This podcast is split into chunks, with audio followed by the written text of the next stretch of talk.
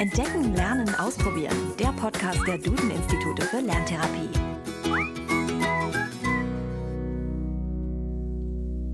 Hallo und herzlich willkommen zu einer neuen Folge von Entdecken, Lernen, Ausprobieren, dem Podcast der Duden-Institute für Lerntherapie. Ich bin Janina Brade. Schön, dass Sie zuhören. Heute räumen wir mit dem Begriffswirrwarr auf. Legasthenie, Leserechtschreibschwäche, Rechenschwäche, Dyskalkulie und so weiter. Im Bereich der Lernschwächen tummeln sich jede Menge Bezeichnungen und das sorgt bei vielen für Verwirrung. Am Ende dieser Podcast-Folge werden Sie aber klarer sehen, zumindest ein wenig. Außerdem erfahren Sie, woran man eine Lernschwäche erkennt. Das alles hat uns Dr. Lorenz Huck erklärt. Er ist Psychologe, Lerntherapeut und Geschäftsführer der Duden-Institute für Lerntherapie. Außerdem leitet er dort noch die Abteilung Forschung und Entwicklung.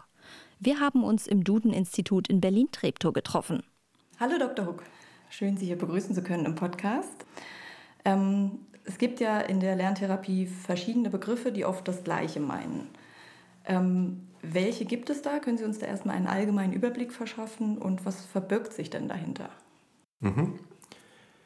Es gibt ja eine absolute Unzahl von Begriffen. Ja? Die ähm, sehr bekannten Mathematikdidaktiker Lorenz und Radatz, die haben in einem Buch mal eine Liste aufgezählt mit 50 verschiedenen Begriffen, die äh, das Thema besondere Schwierigkeiten im Rechnen betreffen. Ja, da sind auch so Wortungetümer dabei wie Arithmasthenie oder Oligokalkulie, von denen dann äh, im wirklichen Leben auch noch nie einer was gehört hat.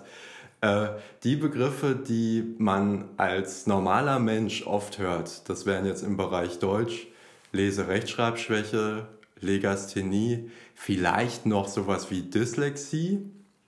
Ja? Im Bereich ähm, Mathematik dementsprechend dann Rechenschwäche, ähm, Dyskalkulie. Vielleicht ist da so ein Vergleich mal ganz nützlich. Man kann bei manchen Krankheiten, die organisch bedingt sind, eindeutig. Sagen wir mal Tuberkulose oder so. Da kann man sagen, einer hat entweder Tuberkulose oder nicht. Und man kann dafür ganz genau ein Kriterium festlegen. Wenn der Tuberkelbakterien mit denen infiziert ist, dann ist es eben so. Und ähm, bei ganz vielen Entwicklungsauffälligkeiten und Entwicklungsstörungen für dieses Schubladendenken, entweder ja oder nein, überhaupt nicht weiter oder es entspricht nicht der Realität. Und so ist es auch bei den Schwierigkeiten im Lesen, Schreiben und Rechnen. Da gibt es ein ganz breites Spektrum von Schwierigkeiten, die unterschiedliche Bereiche betreffen und die in unterschiedlichen Ausprägungen vorkommen. Und deshalb gibt es unter Fachleuten auch unterschiedliche Meinungen, was genau man nun eigentlich mit einem bestimmten Begriff bezeichnen sollte. Ähm, und diese unterschiedlichen Meinungen sind dann auch noch davon geprägt, wo einer herkommt. Also ob das eine Pädagogin ist oder ein Psychiater. Ne, da haben sie zum Beispiel ganz unterschiedliche Brillen, die diese Fachleute auch aufhaben. Und äh, so kommt es dann zu diesem Wirrwarr der ja, Eltern, die sich zum ersten Mal mit dem Thema befassen. Wenn ich als Elternteil jetzt ein Kind habe, was eine Lernschwäche hat, hm stelle ich mir vielleicht erstmal die Frage, kann es eine Leserechtschreibschwäche und eine Rechenschwäche haben? Mhm. Das ist ohne weiteres äh, leider möglich. Ja? Also es gibt relativ viele Kinder, die ähm, ohne jetzt allgemeine Probleme im Lernen zu haben, die haben zum Beispiel im Intelligenztest einen normalen IQ, äh, Schwierigkeiten haben, sowohl beim Lesen und Schreiben als auch beim Rechnen. Jetzt kommen wir zu dem Begriffswirrwarr. Ja? Wenn man mal den, den, äh, dieses Feld der sogenannten Lese-Rechtschreibstörung und Rechenstörung be betrachtet, damit meint man in der Forschung äh, Kinder, die äh, in einem gewissen Maße vom Durchschnitt des Lesen, Schreiben und Rechnen Könnens abweichen, ohne dass man das durch etwa eine geminderte Intelligenz erklären kann. Ja? Äh, wenn man diese Störungen betrachtet, dann ist es so, dass ungefähr ähm, ein Drittel der Kinder, die eine Leserechtschreibstörung haben, auch eine Rechenstörung hat. Hm? Dazu gibt es unterschiedliche Studien, aber die, und die Zahlen sind auch unterschiedlich, die man daraus findet, aber ungefähr ein Drittel ist es. Das ist sehr viel. Ja. Und ähm, natürlich ergeben sich daraus auch praktische Probleme, ja, weil äh, gerade bei dieser Gruppe der Kinder ähm, der Verdacht dann eben aufkommen kann. Der hat weder das Lesen, das Schreiben noch das Rechnen gut lernen können. Ist das vielleicht ein Kind, das einfach allgemein leistungsschwach ist? Ja, überfordern wir das, wenn wir von dem äh, mehr erwarten? Äh, und das schafft dann natürlich ganz erhebliche Probleme auch für die betreffenden Familien.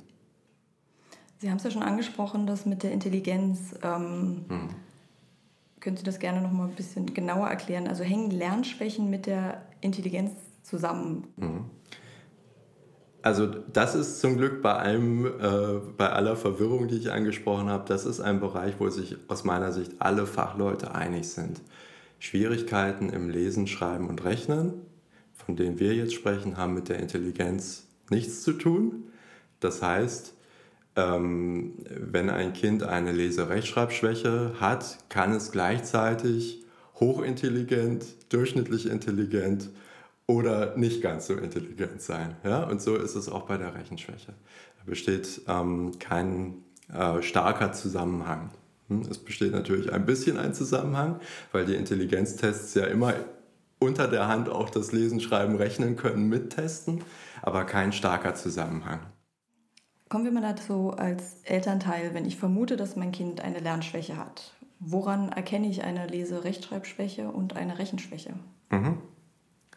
Also bei einer Rechenschwäche fällt den Eltern sehr häufig auf, dass das Kind lange braucht, um relativ einfache Aufgaben lösen zu können. Also ich sage jetzt mal sowas wie 25 plus 17 Oft fällt ihnen auch auf, dass das Kind diese Aufgaben durch Zählen löst, eventuell unter Zuhilfenahme der Hände. Ja. Äh, es kann sein, dass den Eltern auffällt, dass das Kind große Schwierigkeiten hat, am eigenen Körper links und rechts zu unterscheiden oder an anderen, äh, in anderen Zusammenhängen links und rechts zu unterscheiden. Also solche Orientierungsschwierigkeiten sind oft ein Indiz, was den Eltern auffällt. Ähm, allgemeine, vor allem motorische Entwicklungsauffälligkeiten sind oft etwas, was uns die Eltern berichten. Da muss man jetzt natürlich wieder aufpassen, ne? das ist so eine unspezifische Voraussetzung. Ähm, dann ist typisch dieses Gefühl, ich habe ihm schon ganz oft erklärt, wie es geht oder ihr und es hat auch im Moment so geschienen, als ob sie es verstanden hätte und am nächsten Tag war wieder alles weg. Ähm, besonders auch bei Aufgaben wie der Automatisierung des Einmal-Eins, also das Auswendiglernen der Einmal-Eins-Aufgaben kann das so sein. Ja. Es schien doch so, als ob er das beherrscht und zwei Tage später ist wieder alles durchgefallen, alles weg, nichts mehr vorhanden. Das sind so Dinge, die den Eltern auffallen und wo man jetzt aber vorsichtig sein muss, ja, ähm, dass man nicht ganz schnell mit der Diagnose ähm, winkt und sagt, das ist auf jeden Fall eine Rechenschwäche, sondern ein Kind, was solche Auffälligkeiten zeigt, sollte nochmal ganz genau angeschaut werden, ähm, um vor allem auch so eine Sachen zu berücksichtigen, wie, wie ist denn der allgemeine Entwicklungsstand des Kindes, wie alt ist das Kind, ja, äh, wie viele Schuljahre hat es schon hinter sich gebracht und so weiter. Ne? Also alles, was ich jetzt auch genannt habe, diese Sachen darf man eigentlich ja gar nicht so im Vakuum betrachten, sondern man muss immer sagen, ähm, ein Kind, was zählend rechnet in der ersten Klasse, ist unauffällig. Ein Kind, was zählend rechnet in der vierten Klasse, ist höchstwahrscheinlich auffällig. Ja? Mhm. Zum Lesen und Schreiben gibt es mit den ganz ähnlichen Vorsichtsmaßnahmen auch so ein paar ähm, Indizien, die Eltern häufig auffallen.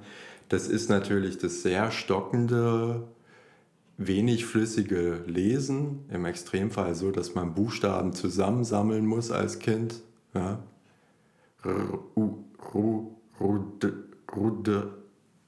Und so weiter. Und irgendwann kommt dann mal das Ruder raus oder eben auch nicht, ja, weil das Kind entnervt und äh, frustriert abbricht.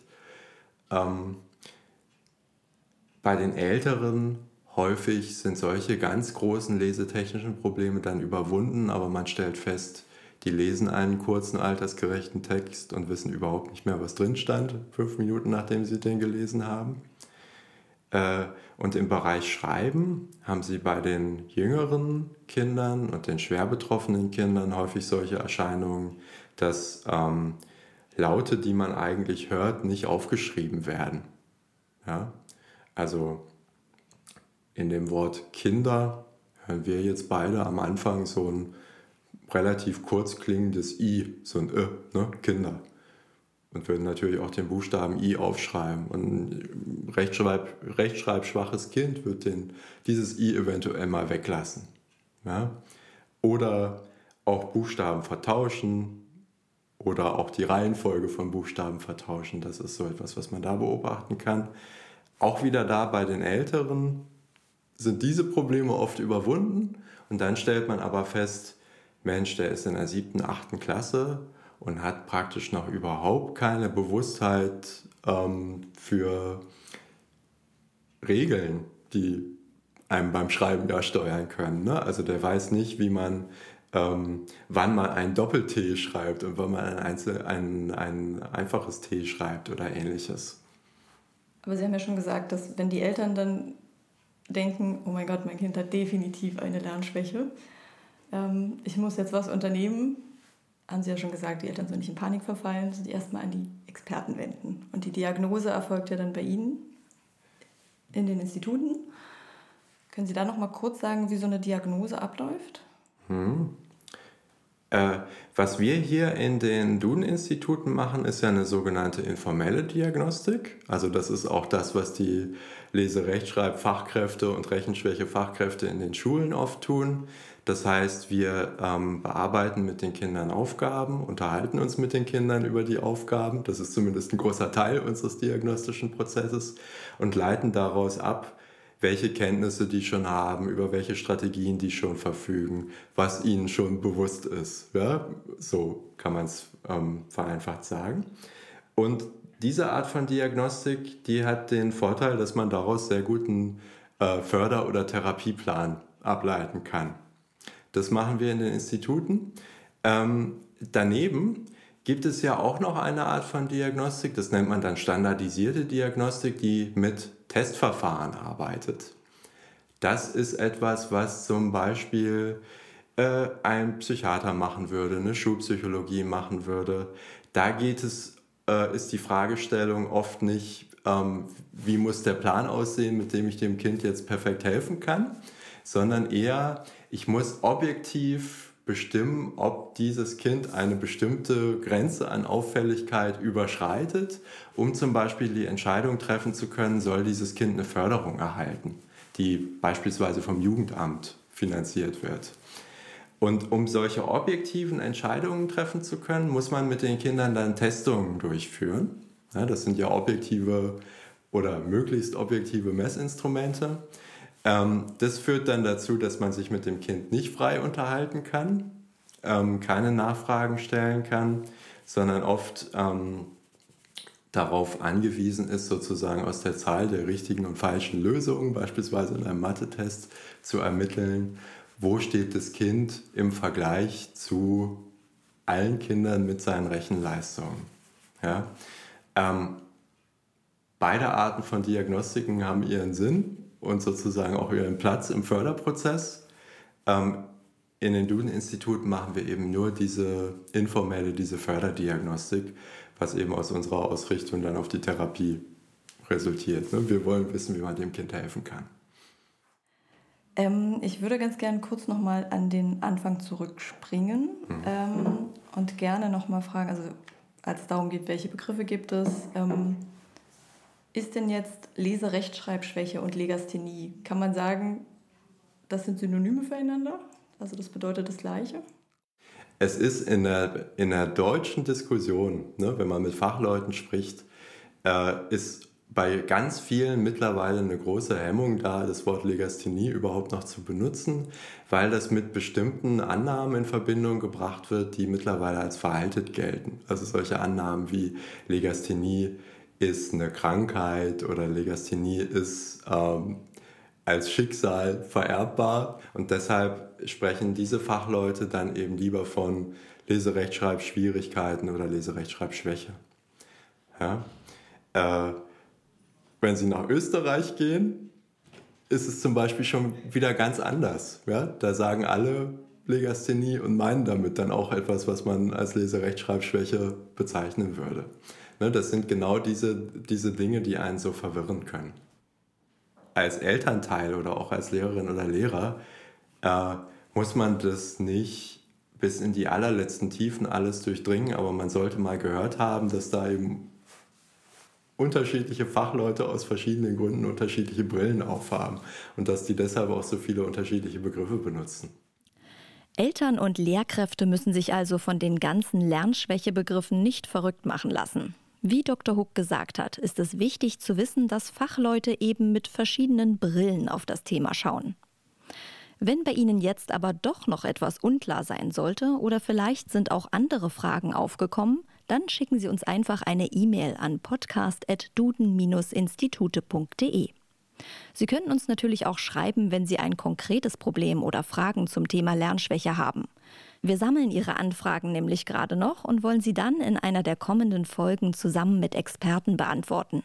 Wenn Ihnen der Podcast gefallen hat, dann abonnieren Sie ihn doch einfach. So verpassen Sie keine weiteren Folgen. Und natürlich freuen wir uns auch über Teilen, Liken und eine Bewertung. Mehr zum Thema Lerntherapie und Co. erfahren Sie auf www.duden-institute.de. Bis nächsten Donnerstag.